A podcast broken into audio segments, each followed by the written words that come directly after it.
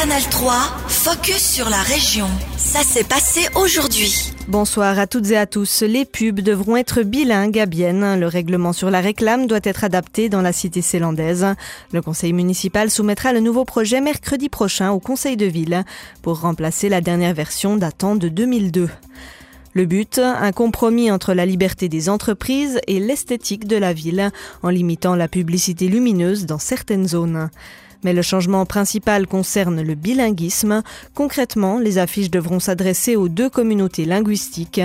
Pour Eric Fer, maire de Bienne, cette mesure n'est pas trop demandée aux acteurs économiques. Surtout pour des euh, entreprises euh, nationales, à mon avis, il n'y a aucun problème parce qu'on ne demande pas euh, qu'ils fassent des publicité particulièrement bilingue pour Bienne, mais que si par exemple euh, ils mettent 20 euh, affiches, qui mettent 10 en allemand, 10 en français, euh, ces grands détaillistes par exemple, ils font des campagnes nationales dans les trois langues, donc à mon avis ça ne pose aucun problème. C'est juste une question de volonté et comme la volonté venait pas tout seul, nous l'avons un peu poussé. Cette règle concerne non seulement les commerçants, mais aussi les acteurs culturels et même les événements ou produits proposés dans une seule langue sont concernés.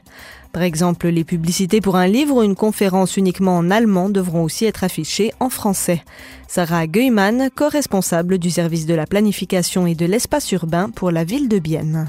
Oui, ils devront en principe euh, dans les deux langues, même s'ils s'adressent à un public euh, cible d'une langue spécifiquement, mais ça n'exclut pas que le public euh, de l'autre langue serait intéressé dans ces produits. Le nouveau règlement sur la réclame sera soumis au Conseil de ville mercredi prochain, avant le vote de la population biennoise le 18 juin.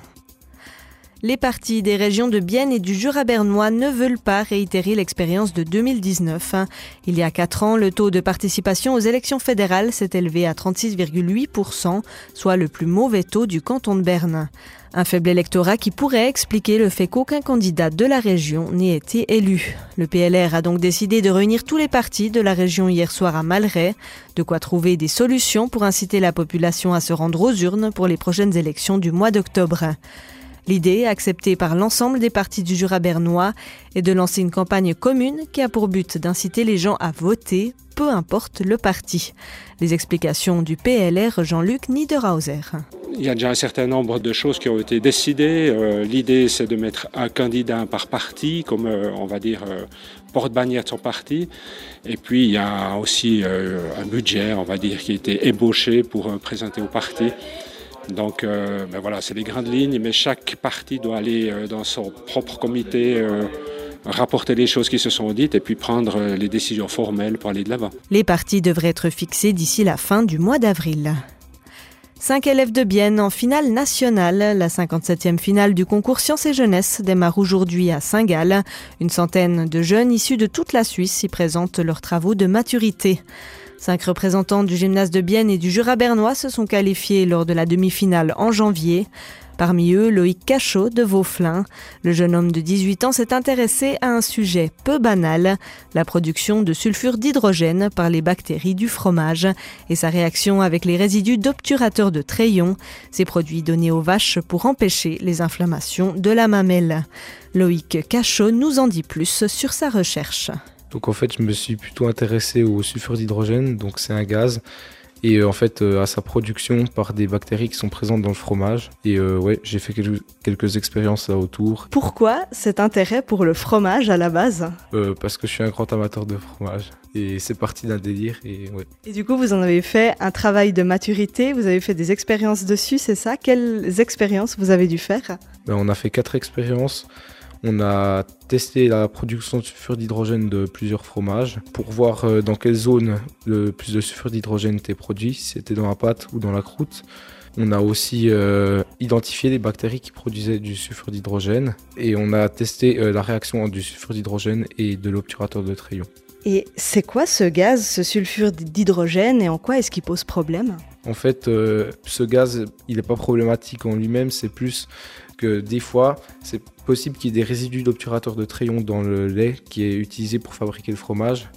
Et c'est à ce moment-là que le sulfure d'hydrogène, quand il est produit dans le fromage, il va réagir avec ces résidus et ça va former des taches noires en fait dans le fromage, ce qui les rend invendables. Donc vous avez bien pu observer ces taches noires hein, sur les échantillons que vous avez observés. Est-ce qu'il peut y avoir un danger pour les consommateurs?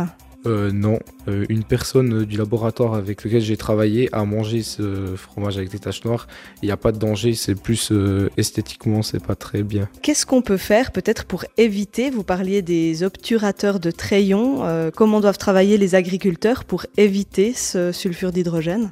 Euh, ben, c'est pas le sulfure d'hydrogène qu'il faut éviter, mais c'est plus justement le contact avec des obturateurs de trayons, donc éviter les résidus. Alors pour ça, euh, moi, je suis pas agriculteur, donc euh, ce que je vais dire, euh, c'est peut-être pas forcément pertinent, mais il y aurait plusieurs solutions. Soit d'essayer de, mieux nettoyer les pieds des vaches après avoir utilisé ce produit, donc à voir dans quelle mesure c'est possible. Ensuite, sinon, simplement euh, interdire ce produit, mais après il faudrait trouver une alternative, peut-être qui ne fait pas ces problèmes. Donc vous avez fait cette recherche pour votre travail de maturité et ensuite vous avez été qualifié pour la finale du concours suisse Sciences et Jeunesse. Comment s'est passée euh, la demi-finale? Ben, J'ai été à Lausanne un jour et j'ai dû présenter euh, mon travail en 10 minutes. Et ensuite, euh, bah, les experts ont discuté de mon travail et ils ont dit qu'il pouvait être pris pour la finale. J'ai dû faire quelques petites euh, modifications pour la finale et ça a marché. Et puis là, pour la finale, comment vous vous préparez? À quoi est-ce que vous vous attendez? Honnêtement, je ne sais pas.